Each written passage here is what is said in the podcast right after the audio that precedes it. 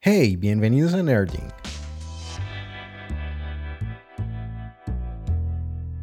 Episodio inspirado en el artículo What Makes You You del portal Wait, but Why. Si te gustan los temas que te dejan la cabeza dando vueltas y vueltas, seguramente disfrutarás mucho este episodio. Así que ponle el cinturón de seguridad a tu cerebro y escucha. ¿Quién más que tú es capaz de definir quién eres? Con seguridad, nadie más. ¿Quiénes somos? Es una de las cosas que sabemos porque sí, y no parece haber mayor complicación. Cuando socializamos y en un grupo nos preguntan, ¿quién eres tú? Las respuestas ya están listas para que las escupamos como si nada. Pero la pregunta de hoy es, exactamente qué nos hace nosotros? ¿Qué hace que tú seas, bueno, tú? La teoría del cuerpo. Algo que consideramos muy nosotros es nuestra apariencia física, nuestro cuerpo. Así que podríamos comenzar por decir que algo que te hace tú es tu cuerpo, ¿verdad? Mm, bueno, no nos apresuremos. Cuando nos cortamos las uñas o el cabello, estamos mutilando pequeñas partes de nuestro cuerpo que modifican nuestro aspecto y dimensiones. ¿Crees que luego de esto sigues siendo tú? Pues sí, seguimos siendo los mismos. Ahora ¿Qué ocurre cuando nos hacen un trasplante de riñón? Otra vez, seguimos siendo los mismos. Entonces, supongamos que sufres una enfermedad tan terrible que recibes un trasplante de riñón, hígado, corazón, pulmones, tejido facial y sangre. A pesar de todo el drama que pudieras atravesar luego de tantas intervenciones médicas, tu familia no diría que moriste o desapareciste, porque a pesar de todas esas modificaciones a tu cuerpo, sigues siendo tú, misma personalidad, sentimientos, pensamientos, emociones y recuerdos. Hasta aquí, la teoría del cuerpo no ofrece una respuesta muy clara sobre qué nos hace qué, pero sí parece indicarnos el camino a seguir. Vayamos con la teoría del cerebro.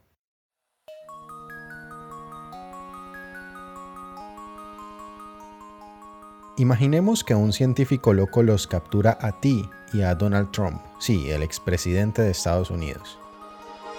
Luego de una cuidadosa cirugía, el científico intercambia los cerebros de ambos.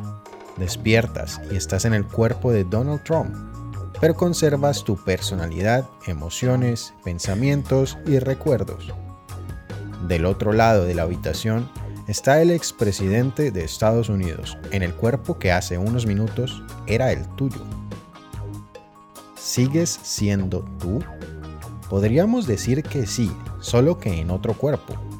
Sales del laboratorio y buscas a tu familia. Ellos, emocionados por la visita de Donald Trump, sufren de la peor confusión de sus vidas cuando intentas explicarles que eres tú y no realmente el queridísimo gringo con peluquín. Luego de esto te sientas y consideras la situación. Te sientes tú, pero con otro cuerpo. Entonces, ¿todavía crees que fue un trasplante de cerebro? Mejor podríamos comenzar a considerar que fue un trasplante de cuerpo. Así que la teoría del cerebro dice que lo que te hace tú tiene que ser, bueno, tu cerebro. Y esto es lo que más sentido tiene hasta ahora. Y si sentiste que venía un gran pero en camino, estabas en lo correcto.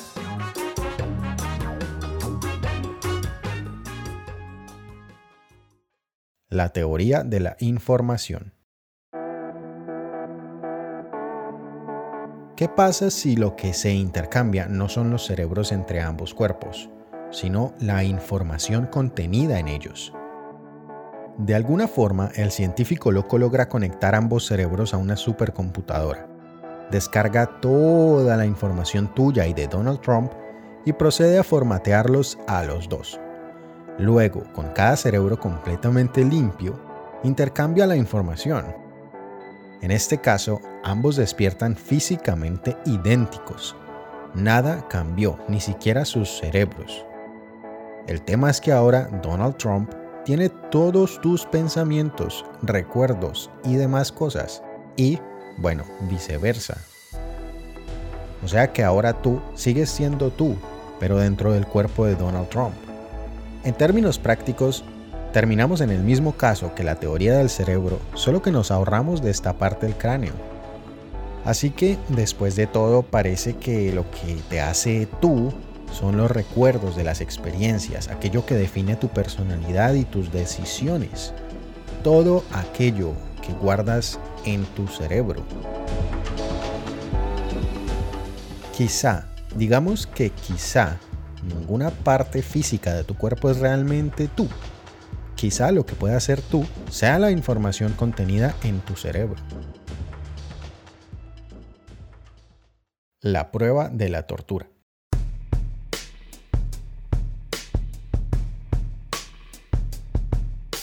Para comprobar nuestros hallazgos hasta el momento, someteremos a prueba nuestras teorías. En una situación hipotética número 1, el científico los captura a ambos, a Donald y a ti. Intercambia la información de ambos sin extraer su cerebro, y cuando despiertas, lo primero que te dice es, Voy a torturar horriblemente a uno de ustedes dos. ¿A quién debería torturar? Si tu instinto te dice lo mismo que el mío, señalaría inmediatamente a mi cuerpo anterior, porque ahora estoy en el de Trump.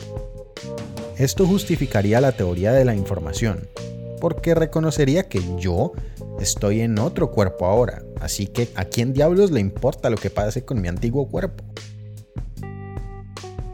Es una pena, pero entre que torturen a mí o a mi antiguo cuerpo, prefiero que torturen a Trump. Luego, en la situación hipotética número 2, el científico los captura a ambos, a Donald y a ti. Y antes de hacer cualquier procedimiento, se te acerca y te hace un par de preguntas. Bueno, esto es lo que vamos a hacer. Voy a torturar a alguno de los dos. ¿A quién debería torturar? A Donald Trump, por supuesto, respondería yo pero hay un par de detalles. Antes de torturar a cualquiera de los dos, voy a borrar sus memorias completamente. Así que cuando esté torturando al que sea, ninguno recordará nada antes de esto. ¿Esto cambia tu opinión? En absoluto. Tortúralo a él. Una última cosa. Antes de la tortura, no solo borraré todos sus cerebros, sino que reconstruiré todas sus conexiones neuronales para que despiertes convencido de que eres Donald Trump. Tendrás todos tus recuerdos, emociones, dolores y. Y haré exactamente lo mismo con él. Así que cuando despierte pensará que eres tú. ¿Esto cambia tu opinión? Mm, no. Sin importar los engaños a los que me someta, y sin remediar quien yo crea que soy, no quiero ser quien atraviese el trauma de vivir una tortura. Incluso si estuviera loco, aún sentiría dolor. Ya sé que todo esto comienza a complejizarse, pero te lo advertí desde el principio. Ahora entiendes por qué había que ponerle cinturón de seguridad al cerebro. A ver, ambas situaciones hipotéticas de la prueba de la tortura nos llevan a concluir lo mismo. No importa en qué cuerpo estés, lo que importa es cuándo te hacen la pregunta.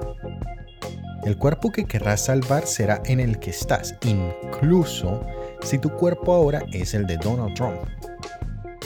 Si el científico se ofreciera a cambiar los cerebros de ambos antes de la tortura, seguramente elegirías el cuerpo de Donald o el tuyo, dependiendo de la teoría en que creas. Si crees en la del cuerpo siempre elegirás a Donald Trump. Si crees en la del cerebro o de información, la cosa puede ser distinta. Pero bueno, aunque el experimento del científico fue bastante interesante, siento que no llevó a nuestros cerebros a un nivel de confusión tan profundo. Así que demos paso al siguiente ejemplo para descubrir realmente qué te hace tú el teletransportador de pensamientos. Damos un salto al año 3000. Los humanos han desarrollado tecnologías que a nuestra época parecerían magia. Una de esas tecnologías nos permitió desarrollar el medio de transporte del futuro, transportando cuerpos de seres humanos a la velocidad de la luz de un lado del mundo al otro, en cuestión de un abrir y cerrar de ojos. Este aparato tiene un funcionamiento, por supuesto, y es el siguiente.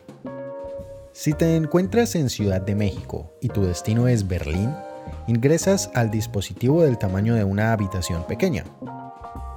Hay un solo botón, rojo, que debes oprimir cuando todo está listo para tu viaje.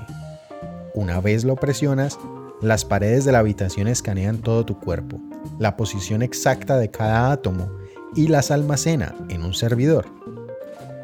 Al mismo tiempo, un destructor molecular se encarga de borrar tus átomos en México.